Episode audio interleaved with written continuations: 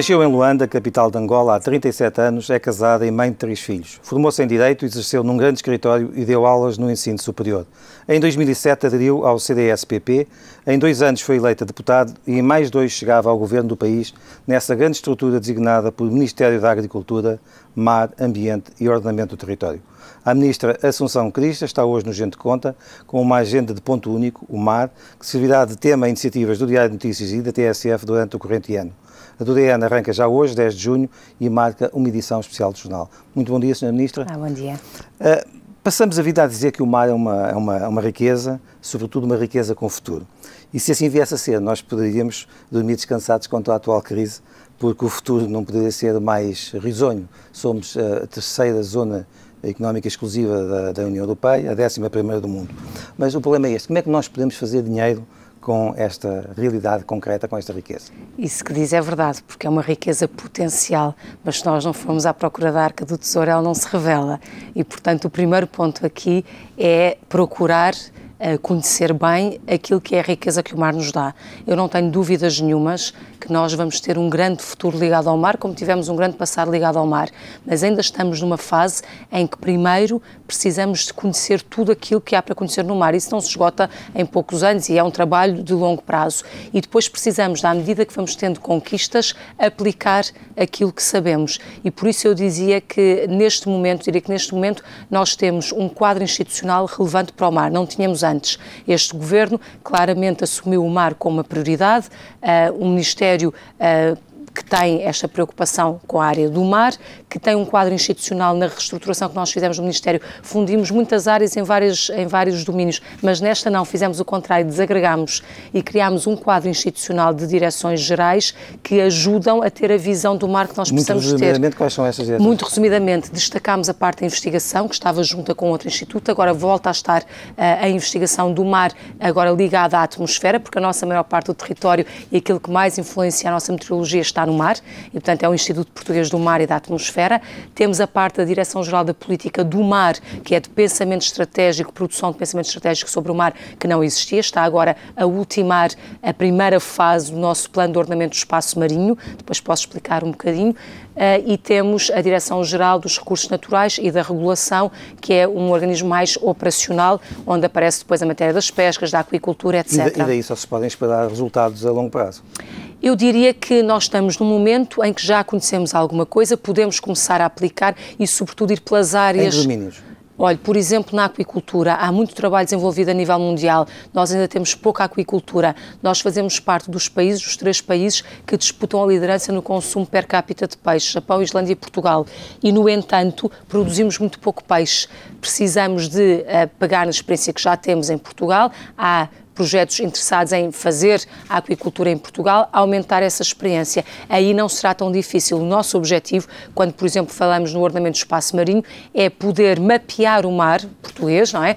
Nós, neste momento, vemos uma área, não tem balizas, não tem fronteiras, não tem nada. Precisamos de dizer onde é que podemos fazer o quê. Desde logo em matéria da aquicultura. Precisamos dizer aqui é uma zona onde podemos fazer a aquicultura com estas características e, nomeadamente, incorporar previamente a avaliação de impacto ambiental. Para quê? Para podermos trazer investidores nacionais e internacionais dizendo aqui tem um projeto-chave na mão, eh, nesta área pode fazer isto, está tudo previsto. Esse é um ponto relevante. Daqui a pouco já vamos às pescas em concreto. Eu queria fazer uma pergunta antes. A importância do mar não aconselharia um Ministério muito mais focado?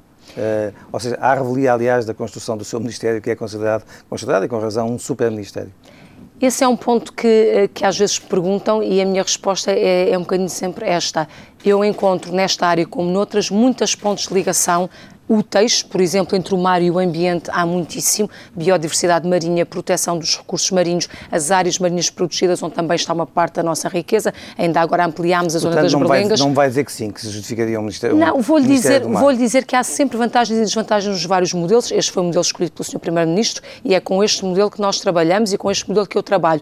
Na minha tarefa diária e na concertação que faço das várias áreas e nas reuniões que tenho semanalmente com os secretários de Estado, posso evidenciar aquilo que são as zonas de conexão, as pontes que se podem ligar e a forma como, juntando estas várias áreas, podemos ter uma boa dinâmica para o mar. Vou-lhe dar um exemplo muito concreto. Há um mecanismo de dinheiros da Noruega, Noruega, Islândia e Liechtenstein, que normalmente é tratado no Ministério do Ambiente, porque o Ministério do Ambiente é que deve receber ou gerir a maior parte das verbas, obrigatoriamente 30% das verbas são para ambiente, e nós, na negociação deste pacote com a Noruega, a maior fatia vai para o Programa do Mar, 20 milhões de euros para o Programa do Mar, que é o que nos permite precisamente fazer estudos sobre a dinâmica da orla costeira, que mais uma vez se liga à questão do litoral e se liga ao ambiente, é o que nos permite conhecer a fundo a nossa dinâmica e permite, por exemplo, adquirir um navio Noruega uh, para podermos fazer a parte da investigação das pescas. Eh, que orçamento é que tem para essa investigação?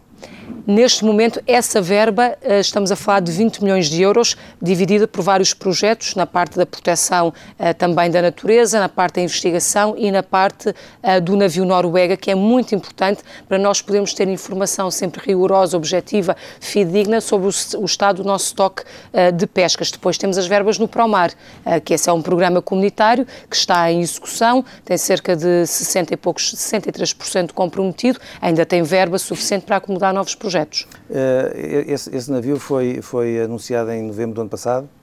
Quando é que uh, está em pleno funcionamento? Foi assinado com a Noruega uh, há escassos meses uh, o novo mecanismo. Neste momento estamos na fase da candidatura dos vários projetos. Esse já estava pré-identificado como sendo um projeto que nós iríamos candidatar. É até setembro, outubro que, que decorrem as candidaturas e mal tenhamos a candidatura aprovada poderemos adquirir o navio, que será um navio em segunda mão e, portanto, nessa medida é alguma coisa que nós estamos atentos no mercado. Já, já identificámos vários porque eles estão à venda e depois são vendidos. Okay. Uh, mas já identificámos, sabemos quais são as características concretas que ele precisa de ter uh, e há sempre algumas alternativas. Uh, tem ideia do que é que vale em termos do orçamento do, do, do PIB nacional a, a, relação com o mar? Estamos a falar de turismo, pescas, energia. Se, se, falarmos de tudo em conjunto, ou seja, turismo, pescas, a parte dos portos, transporte marítimo, a parte toda turismo náutico, etc., podemos estar a falar de cerca de 10, 11% do PIB. O que é que seria um bom Mas objetivo? isto tem de ser bem medido.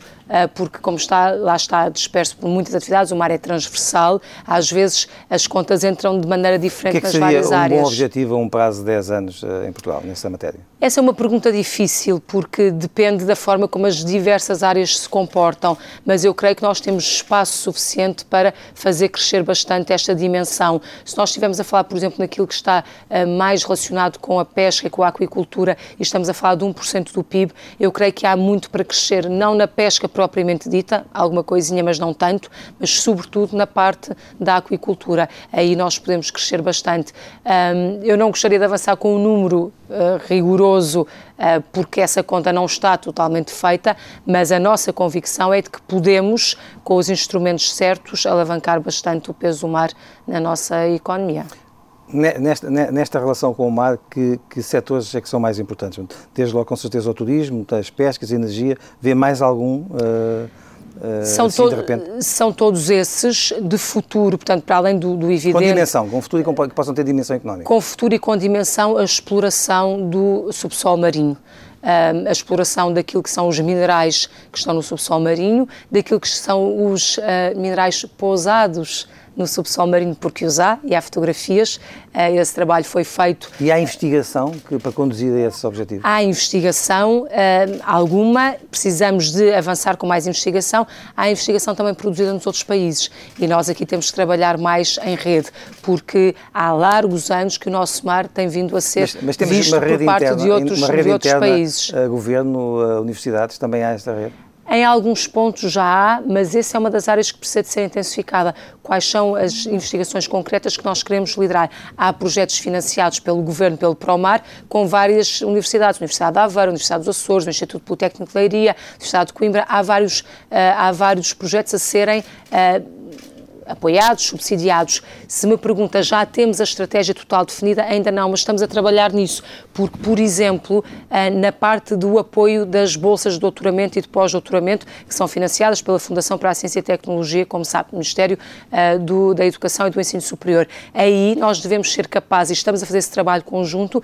de identificar as áreas pioneiras, as áreas onde queremos apostar e pagar investigação no fundo, para que depois, quando os pedidos de bolsas sejam feitos, quando as universidades candidatas em projetos, sejam aqueles que nós também, Governo, entendemos que são relevantes e prioritários. E isto liga-se, por outro lado, ao Fórum do Mar, o Fórum Empresarial do Mar, que junta todas as entidades do setor. Uma última pergunta nesta parte da entrevista. A Espanha, como sabe, continua a reclamar da extensão da Zona Económica Exclusiva Portuguesa. Uh, isto tem a ver com o caso concreto das Ilhas uh, Selvagens. Uh, o anterior Presidente da República dava tanta importância a esta questão que no seu mandato, em cada, uma dos, em cada um dos dois mandatos, Jorge Sampaio foi às selvagens para enfim, para marcar a importância daquele território para Portugal. Por que é que este assunto nunca vai às cimeiras ibéricas? Olha, essa é uma boa pergunta. Eu uh, o que lhe posso dizer é que a nossa estratégia neste momento para o alargamento da plataforma continental e para termos rapidez na resposta é não colocar em cima da mesa esses pequenos pontos que podem ser difíceis. Porquê? Porque se os colocarmos em uma caminho andado para as Nações Unidas, não considerarem e não darem uma resposta rápida à nossa candidatura. E, portanto, é dizer que isso havemos de resolver bilateralmente, mas do ponto de vista da nossa candidatura, nós queremos apresentar alguma coisa sem problemas nenhums, uh, certinha, direitinha, para poder ser bem apreciada e com rapidez. E temos toda a vantagem que isso aconteça. Também vai um dia destes visitar as selvagens? talvez, quem sabe, mas o nosso, o nosso objetivo é enriquecer a candidatura nas Nações Unidas com toda a informação que temos suplementar e sem sinalizar casos que haja para resolver, porque esses resolvê-los ou antes ou depois bilateralmente com Espanha, mas não queremos que possam ser aqui uma areia na engrenagem na nossa relação com as Nações Unidas. Assunção Cristas sobre investigação científica e a economia do mar. Eu não tenho dúvidas nenhumas que nós vamos ter um grande futuro ligado ao mar, como tivemos um grande passado ligado ao mar. Este governo claramente assumiu o mar como uma prioridade. Se falarmos de tudo em conjunto, ou seja, turismo, pescas, a parte dos esportes, transporte marítimo, a parte toda do turismo náutico, etc., podemos estar a falar de cerca de 10, 11% do PIB. Em alguns pontos já há, mas essa é uma das áreas que precisa de ser intensificada. Quais são as investigações concretas que nós queremos liderar? Vamos falar de, de, turismo, a nossa melhor atividade uh, uh, exportadora. Em 2011, o setor registrou aumentos em todos os principais uh, indicadores, apesar da instabilidade económica. Eu pergunto-lhe, isto fez-se um pouco por inércia ou houve trabalho bem feito nesta área nos últimos anos em Portugal? Eu penso que há muito trabalho a ser feito, trabalho que passa pelo turismo de Portugal, que passa pelas próprias autarquias, eh, que passa por dinamismos. Já eh, agora passou pela, pela campanha, aquela campanha polémica do Algarve?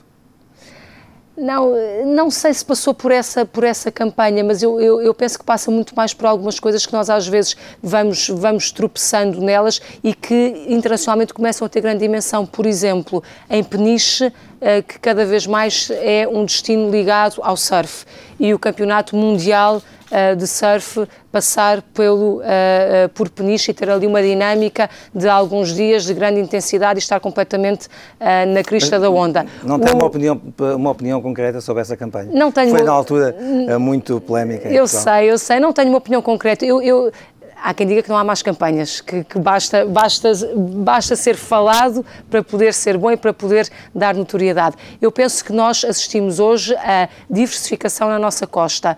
Uh, de esportes a terem muito mais interesse e o surf eu acho que é claríssimo uh, que é um deles. Tivemos a onda gigante uh, lá, em, lá em cima da Nazaré, que apareceu porque sabia que ali haveria a onda gigante uh, e, portanto, foram para lá esperar por ela. Portanto, há conhecimento, há interesse. Isso, naturalmente, replica bastante. Uh, temos um projeto muito interessante que também vai ser apoiado pelo Promar, ligado a Mafra e a um centro de mar. Essas, essas questões do desporto ligado ao mar passam também pelo seu Ministério?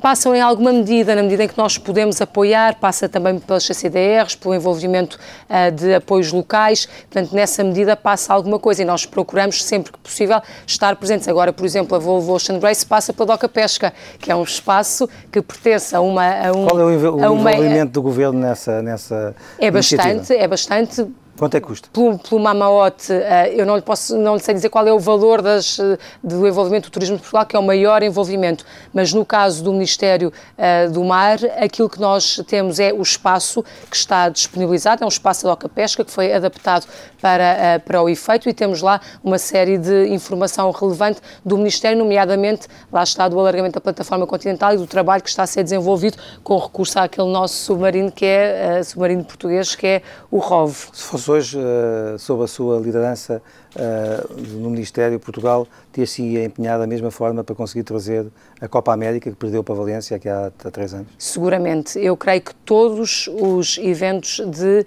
a nível mundial que possam colocar Portugal no mapa do desporto náutico, nomeadamente. Custo, custo custar? Custou custar, com certeza que não custou custar, sobretudo numa altura de tão grande constrangimento, todas essas contas têm de ser feitas. Mas, normalmente, e pela experiência de anos antecedentes e pela experiência dos outros países, aí efetivamente as contas estão feitas e o retorno que vem para os países normalmente é grande e excede substancialmente os custos. Não estou a falar uh, de construir. Uh, grandes infraestruturas que depois ficam, sabe-se lá para quê. Estamos a falar de uma prova desportiva que é acolhida no país, que tem toda uma parte de hotelaria associada, tem uma parte de restauração associada, tem muita gente a vir para Portugal, muito dinamismo e, sobretudo, tem imagens que depois correm o mundo.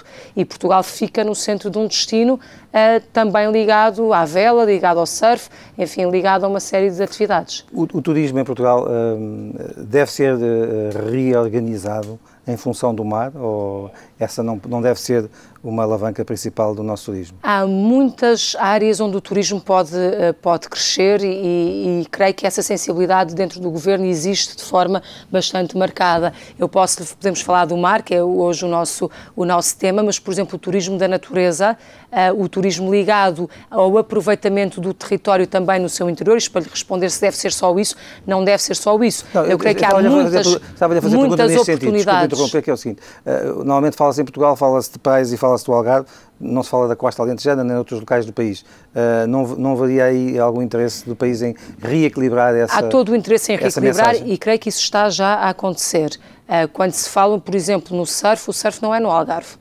No, no, no, Algarve não se consegue fazer surf, consegue fazer na costa alentejana, consegue fazer lá embaixo na costa algarvia mais atlântico uh, oeste, consegue fazer uh, depois na costa toda oeste, mas não é ali no Algarve uh, costa sul. E, portanto, eu creio que quando olhamos para vela, olhamos para windsurf, olhamos para kitesurf, olhamos para, para o surf, enfim, para tudo o que são atividades que se podem fazer no mar, elas até são muito mais noutras áreas do que propriamente no Algarve tradicional de águas calmas, muito calor. o, governo, o governo nessas iniciativas associa-se concedendo também, eh, eh, através do turismo, dinheiro a essas organizações? Seguramente que sim, eu não lhe posso dar nota do valor em concreto, mas eu tenho ideia que o apoio que há, por exemplo, à Volvo Ocean Race também passa uh, por uma verba de apoio do Turismo de Portugal, provavelmente ligada à própria divulgação. Mas mesmo, uh, mas mesmo as manifestações mais pequenas de surf, uh, o Turismo de Portugal também, também está Também, também. E esse, e esse, é um caminho para continuar, então? Também. Eu penso que esse é um caminho positivo, mas ouça, uh, esse é um ponto em relação ao qual eu não lhe posso dar o detalhe dos uhum, números, okay. uh, embora a minha sensibilidade, é, e por aquilo que vejo e por aquilo que vejo nas minhas idas ao, ao, ao terreno, é que te, temos uma dinâmica hoje muito mais rica e diversificada do que a dinâmica típica de apanhar banho de sol e dar um mergulho no mar.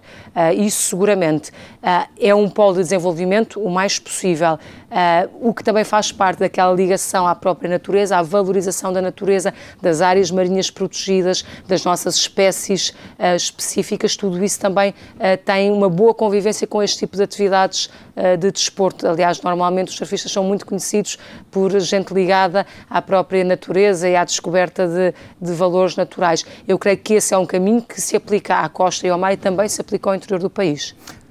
Tem alguma expectativa em relação a este ano? Este é um, é estamos num ano de crise, as pessoas são convidadas pelo Governo uh, e pelos, pelos uh, uh, difer diferentes decisores económicos e sociais a passarem férias cá dentro. Tem uma ideia do que é que pode ser o turismo este ano no verão em Portugal?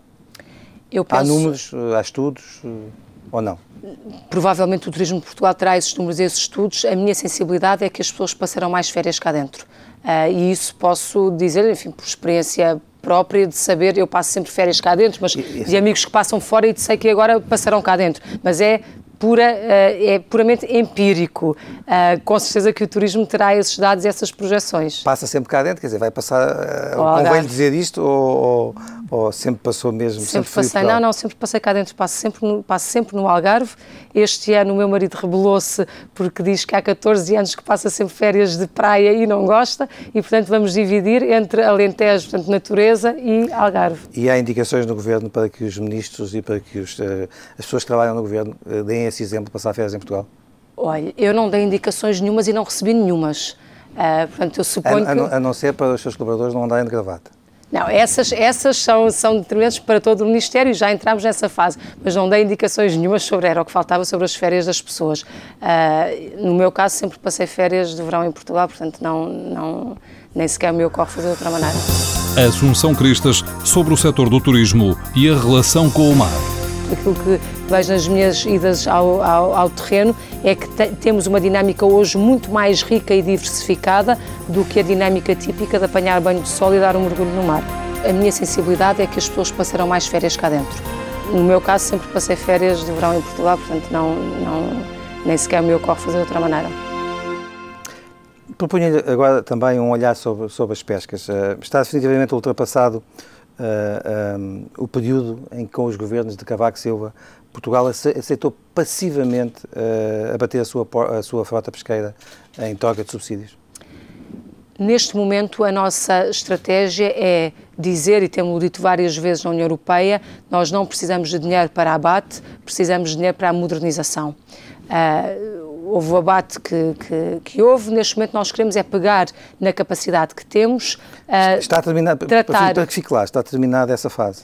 No nosso entender, está terminada essa fase. Uh, portanto, quando desenhámos o próximo programa... Gostava que essa fase não tivesse ido tão longe. Uh, há uma grande modernização que tem de acontecer aqui. Nós hoje pescamos uh, com menos barcos, mas também pescamos mais com, aqueles, com aquela menor quantidade de barcos. Portanto, também há aqui um caminho que foi feito no sentido de termos melhor pescaria, mais produtividade. Mas ainda continua a ser muito artesanal, quer dizer... Que, continua a ser muito artesanal. É que tem que ser feito que, que, globalmente tem um cálculo para esse esforço financeiro que Portugal precisa para, no curto prazo, uh, renovar a sua frota pesqueira? Continua a ser muito artesanal e a pergunta que nós nos devemos colocar é se queremos esse caminho ou se queremos ter outro tipo de pesca que não será na costa portuguesa e que será uma pesca mais longínqua. E queremos? Uh, nós, governo, não o podemos dizer se queremos, porque nós não temos barcos para fazer pesca longínqua.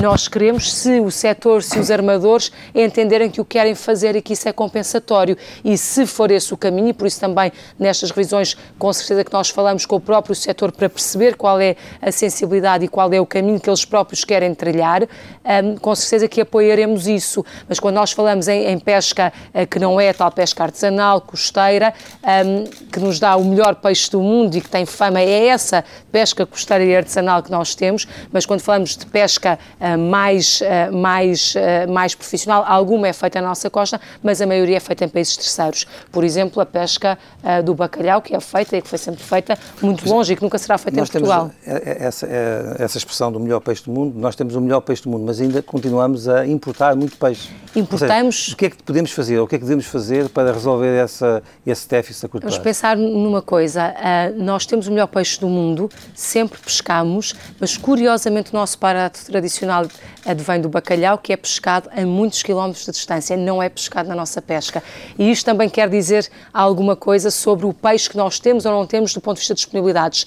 No nosso entender, aquilo que nós podemos fazer para combatar esse déficit, nós importamos 66% do peixe que consumimos, uh, é produzir peixe, fazer aquicultura. Nós na terra há muitos anos que não vivemos da caça no mar, também temos que ver de produzir o peixe. E isso faz sentido isso para resolve, termos uma sustentabilidade. Não, não resolve o problema do déficit de 60%. Ajuda, nós vamos continuar a importar, a importar bacalhau porque o bacalhau não se, não se pesca aqui em Portugal. Mas podemos ah. lá pescá-lo nós? Nós pescamos e pescamos e temos uma cota de bacalhau relevante, uh, mas... E podemos aumentar essa cota ou não? Ainda, ainda em dezembro passado aumentámos essa cota a 6%. 6%. Foi, acha... foi, foi muito positivo uh, e podemos ir aumentando essa cota, mas a verdade é que há outros países, nós temos ideia que o bacalhau é só nosso. Não é só nosso, todos os outros países comem bacalhau, comem não é fresco normalmente, não, o comem com a nossa tradição e com, e com a nossa forma de conservar e depois de o cozinhar. Uh, mas eu diria que não vamos deixar de consumir o bacalhau, quer dizer que precisamos produzir peixe para consumir internamente e para exportar, para diminuirmos esse nosso, esse nosso déficit uh, no pescado. Uh, e aqui eu penso que nós temos condições para produzir mais peixe. Produzimos pouco peixe, sobretudo quando estamos a falar uh, de um país que está no topo 3 dos países com maior consumo de peixe per capita. Disse-me há pouco que a renovação da frota pesqueira dependeria também do, dos, dos armadores e do mercado. Mas qual é a convicção do Governo nessa matéria?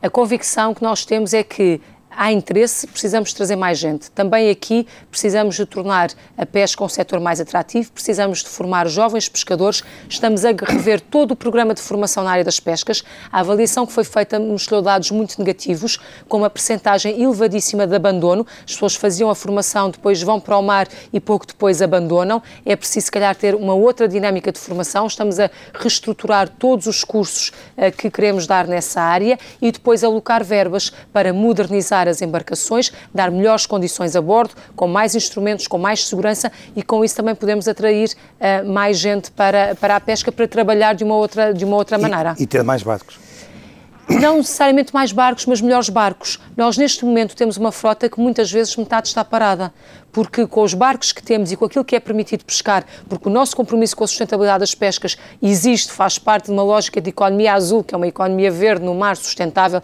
e é um compromisso uh, de Portugal, da Europa e no contexto mundial. Aliás, agora tem, tem, para o Rio Mais 20 falamos, falamos tem dito que é possível isso. assegurar essa sustentabilidade, mas aumentar as cotas de Portugal nessa é possível alguma coisa e nós queremos que é possível e estamos a fazê-lo com o quê? Investigação científica, mais uma vez, com conhecimento e com monitorização constante dos estoques. Por isso é tão importante. Temos operacional uh, um instrumento muito um, estrutural, como seja um navio de investigação, que faça toda, toda a análise regular do nosso estoque de pesca para podermos contraditar os valores. Porque às vezes, quando não temos maneira de contraditar os valores, são-nos colocadas restrições superiores àquelas que efetivamente nós achamos que devemos ter, porque os pescadores nos dizem em concreto que, na verdade, não é preciso tanta restrição. Hoje acompanham-se os estoques de uma forma uh, muito, muito, uh, muito concreta, muito real. Sabemos quanto peixe é que há em determinados setores do mar. Acompanham-se, mas precisamos de acompanhar melhor.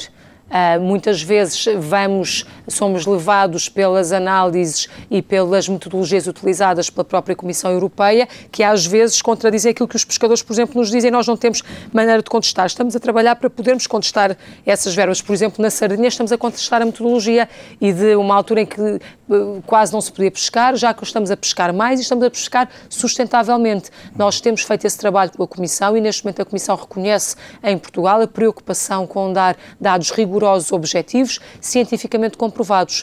Uh, e esse trabalho, tudo o que podemos fazer nessa área é muito positivo, porque é o que nos dá armas para negociar. Se não tivermos esse trabalho de casa feito, não conseguimos ter eh, melhorias nos nossos, nas nossas cotas de pesca. O, o dezembro passado, quando negociámos o, o, acordo de pesca para este ano, foi possível termos aumentos na casa dos 6%. Uh, mas porque também fizemos esse trabalho de casa todo, com todas as equipas a, a funcionar. Eu, eu gostaria, a pergunta vai ser muito aberta, mas eu gostaria que se sintetizasse quais são as prioridades portuguesas no que diz respeito à, à reforma da, da política comum de, de, pescas que vai entrar em vigor em 2014. Muito sucintamente. Muito, muito sucintamente. Uh, ter apoio para esta modernização que nós queremos fazer da nossa frota pesqueira, a ter compromisso com a necessidade de termos informação científica antes de uh, termos restrições à própria, à própria pescaria. Esse para nós é um ponto essencial. Um, formação é um ponto essencial também para nós, apoio concreto à formação, nomeadamente dos jovens pescadores. Um, e eu diria que o compromisso com a sustentabilidade das pescas é o que nós também temos, o que leva, por exemplo, a procurar o mais possível eliminar as rejeições, mas aí nós temos uma preocupação que é valorizar as próprias rejeições e não simplesmente eliminá-las. E estamos com capacidade política para impor estes nossos pontos de vista a nível europeu? Eu diria que sim, eu diria que sim. Uh, há uma grande, normalmente há uma grande crítica que se faz à Comissão Europeia neste momento, que é dizer-se que é muito pró-peixe, ou seja, muito ambientalista e muito contra os pescadores. Eu penso que isso não é totalmente exato. A preocupação da Comissão é também olhar para os dados científicos que mostram que, de facto, há muitos estoques em risco e, por isso, eu diria, dizia, quanto mais nós tivermos informação para rebater e para mostrar que o nosso compromisso com a sustentabilidade das pescas existe, mas também tendo a olhar para as comunidades costeiras, também tendo a olhar para o aspecto social e para o aspecto económico e, portanto, modernizar, formar, ajudar a que a pesca seja mais seletiva, onde haja menos rejeições, etc. Isso para nós é o ponto mais importante e termos instrumentos que permitam fazer valer os nossos pontos de vista. Assunção Cristas sobre o setor das pescas. Nós não precisamos de dinheiro para abate, precisamos de dinheiro para a modernização. Nós na terra há muitos anos que não vivemos da caça. No mar também temos que viver de produzir o peixe. precisamos de tornar a pesca um setor mais atrativo, precisamos de formar jovens pescadores. Nós, neste momento, temos uma frota que muitas vezes metade está parada. Vamos então aos temas ligados à, à energia. Portugal está entre os cinco países com os objetivos mais elevados da Europa a 27 no que diz respeito às energias uh, renováveis. Um, o que é que falta, o que é, o que é, que tem faltado para que nós comecemos a, ter uh, índices uh, também altos nas, na energia do mar, na energia das ondas? Há projetos pioneiros, um, que estão a dar os primeiros passos. Há a energia das ondas no Pico, há um projeto que vai entrar em testes de energia das ondas em Peniche, há a eólica offshore lá em cima, uh, ao largo de Viena do Castelo. Uh, ainda são experiências. É, é mais, é mais, iniciativa privada do que com o apoio do. É iniciativa, é iniciativa essencialmente privada.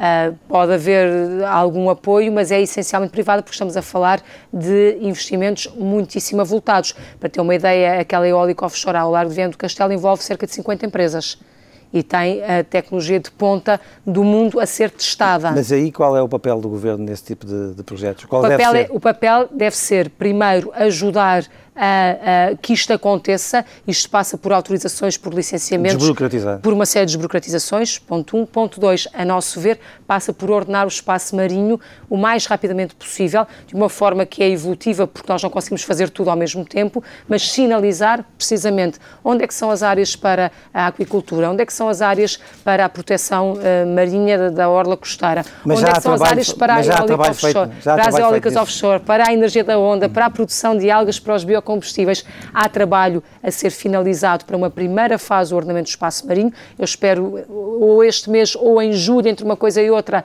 termos uh, a apresentação pública desse ordenamento do espaço marinho, onde primeiro vamos procurar mapear o que já existe de protegido. Portanto, no fundo, uh, estamos a falar de um ordenamento do mar, tal qual a, a, poderia ser feito, né, ou, ou é feito melhor, em terra. Esperamos melhor, melhor que, o, uh, que o da terra, mas sim, nós, enquanto que na terra temos... Aí não há construções clandestinas, não? Não, enquanto que na terra nós temos a própria paisagem, a dinâmica do, do relevo que nos ordenam naturalmente alguma coisa e depois o homem, enfim, ordenou o resto, no mar temos tudo chão. Não temos, à superfície não temos nenhuma diferença e precisamos de dizer com o conhecimento e com o estudo que queremos desenvolver no mar, quais são as melhores áreas para fazer o quê. Neste momento, há áreas, por exemplo, a eólica offshore está em testes. Se funcionar e se depois concluir que é bom e é para progredir, pode nascer ali uma área para desenvolvimento de eólica offshore.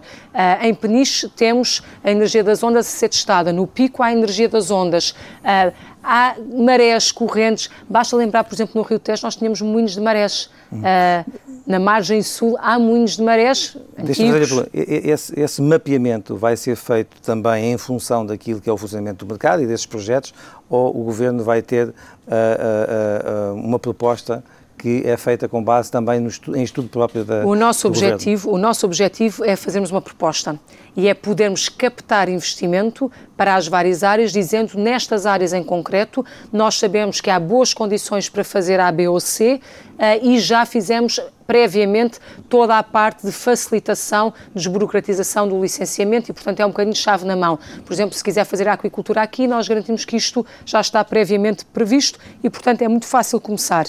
Um, e não quer dizer que não possa haver abertura para uh, propostas em determinado sentido, quando própria, o próprio setor privado, através da sua investigação e dos seus meios, concluou, venha propor que algumas áreas possam ser aproveitadas. Nós não temos a capacidade para hoje fazer o um mapeamento de toda a área, mas temos a capacidade para identificar algumas áreas e depois, de uma forma incremental, irmos juntando outras. Mas o objetivo é esse, é poder termos um mapa do nosso mar com a sinalização em concreto das áreas onde se pode fazer aquilo que são atividades que cada vez mais são complementares e têm de ser compatíveis. E esse é um ponto muito importante, porque tipicamente o mar, como não, não, tem, não tinha muitas atividades visíveis, mas vai ter cada vez mais, era muito uma área do peixe e dos pescadores. E há bastante reação quando não é assim. Os pescadores queixam-se quando a eólica offshore inibe um bocadinho a pesca, depois afinal até são compensados, afinal até fazem trabalho, levar materiais, etc. E até acaba por não ser mal.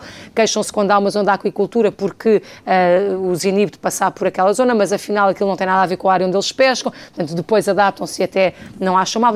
Há aqui um, um, trabalho de ordenamento do espaço marinho, de comunicação também com as populações costeiras, com as populações uh, pescatórias, etc., que é importante fazer-se. Portanto, vai-se fazer numa primeira fase, identificando algumas grandes áreas e depois de forma, uh, de forma incremental. Está uh, no Ministério há quase um ano, chegam de fora muitos projetos, ou seja, há muita, muitas empresas estrangeiras que se dirigem ao Ministério a tentar receber apoios para instalar o seu negócio em Portugal? Há algumas, mas não tantas quanto, quanto nós gostaríamos, e por isso é que consideramos este instrumento do ordenamento do espaço marinho essencial para podermos, por exemplo, conversar com a ICEP, e já temos tido várias reuniões com a ICEP, a para começar a vender lá fora, e dizer-lhes, este é o nosso espaço, aqui nós estamos à procura de empresas que queiram fazer esta e aquela atividade. Uh, há muitas empresas a fazer aquicultura a nível mundial, podem vir para estas zonas. Há empresas, por exemplo, na Finlândia, muito interessadas em encontrar oportunidades no mar em Portugal, por exemplo, na parte das algas para a produção de biocombustíveis há aqui estas várias áreas onde isto pode ser feito. Isto são uh, facilitadores de investimento que nós queremos dar para que depois a própria ICEP, enfim, a rede uh, diplomática e consular, possa vender uh, também estas, estas nossas áreas, estas oportunidades de negócio de uma maneira simples, que as pessoas chegam cá, sabem, por exemplo, quanto é que custa ter o acesso àquele espaço, o licenciamento daquele espaço e podem começar a trabalhar. Há uma parceria Galp-Petrobras para encontrar petróleo ao longo da costa de portuguesa, alguns entre Lisboa eh, e, e, o Porto. O que é que sabe deste projeto? Convicção é que tem em relação à, à probabilidade de êxito deste, deste, deste, projeto que um uh, responsável da Petrobras há vários meses dizia que era 12, 13% de encontrar petróleo na costa portuguesa? Sei que uh, o petróleo existe, em princípio não há dúvidas quanto a isso. Uh, a única dúvida que existe é sobre se é rentável explorá-lo ao preço que neste momento está o petróleo. Uh, coisa que pode mudar, porque entretanto o preço do petróleo pode variar e algo que hoje não é rentável, daqui a 5 ou 10 anos passar Isso. a ser. Uh, e portanto há trabalho a ser desenvolvido. Eu diria que já me perguntaram várias vezes sobre isso, até na pele de Ministro do Ambiente, eu diria que seria uma grande uh, sorte para Portugal, porque os países que nós vemos com melhores políticas ambientais ligadas ao mar, ao desenvolvimento e à investigação são países que têm petróleo. Eu acho que a Noruega é o exemplo acabado disso. Tem petróleo, utiliza bem as suas receitas do petróleo no seu fundo para poder uh, colocar investimento, colocar investigação em muitas outras áreas, nomeadamente nas áreas mais ambientais. Portanto, seria muito positivo se nós conseguíssemos daí retirar uh, uma boa alavanca para os nossos investimentos no mar. Eu há pouco não, não percebi da sua, da sua pergunta, mas a energia ligada às ondas vai também ser uma prioridade deste governo?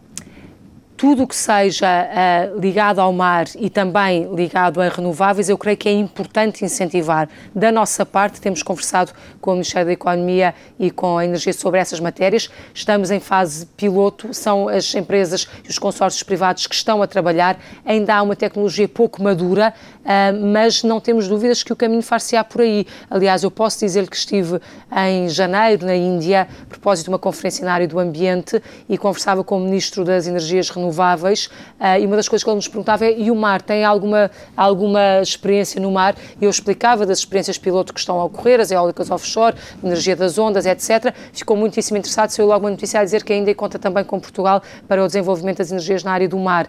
Eu não tenho muitas dúvidas que aqui também estará uma boa parte do, do futuro do nosso futuro energético e do futuro energético uh, do próprio globo. Há muitas áreas ainda por explorar no mar. Quando estava há pouco a falar do mapeamento de, de, de, do mar português, estava a falar de toda a zona económica, inclusive ao Lago dos Açores e da Madeira. É Com certeza.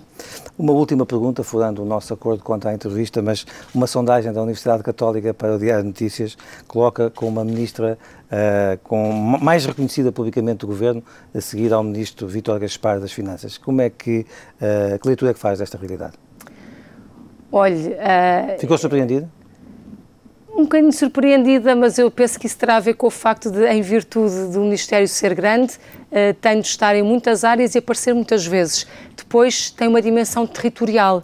Uh, o que significa que eu vou muito ao terreno, vou muito de norte a sul do país para dar visibilidade ao que está a acontecer portanto, nas várias portanto, áreas. Está-me a dizer que, não tem, tem, a dizer que não tem muito mérito, mas tem aparecido muito, é isso? Não, eu não gosto nada do autoelogio. Se, se, se quer alguma coisa nessa área, não vai ter, porque eu não gosto. O que posso dizer é que me tenho esforçado por estar a sinalizar aquilo que são as prioridades para o Ministério, que são prioridades do Governo. A agricultura e a floresta são grandes prioridades, o mar também, o ambiente. Eu tenho dito muitas vezes que termos um país mais verde e mais azul, mais verde ligado a um bom cuidado do território, com mais agricultura, com mais floresta, com mais ambiente, com mais zonas de natureza, de lazer para o próprio turismo e mais azul ligado a toda a economia do mar, a uma economia azul sustentável, isso trará com certeza uma melhor visibilidade do país. E eu tenho preocupado pessoalmente em dar visibilidade a tudo isto, o que implica ir ao território uh, e ir ao terreno. Uh, e eu creio que tem a ver com isso, tem a ver com o facto de ter muitas, uh, muitas razões para ir ao território, muitas solicitações para estar em diversas partes do país. Eu penso que é um país muito vivo, muito dinâmico, muita gente nova interessada também neste discurso, num discurso da agricultura, num discurso da floresta, num discurso do mar, e eu penso que talvez tenha a ver com isso. Aí há emprego? Aqui há emprego. Aqui há emprego. Assunção Cristas sobre a energia do mar. Há projetos pioneiros um, que estão a dar os primeiros passos. É iniciativa essencialmente privada. O objetivo é esse, é poder termos um mapa do nosso mar. Sei que uh, o petróleo existe, em princípio não há dúvidas quanto a isso. Uh, a única dúvida que existe é sobre se é rentável explorá-lo ao preço que neste momento está o petróleo. Tudo o que seja ligado ao mar e também ligado a renováveis, eu creio que é importante incentivar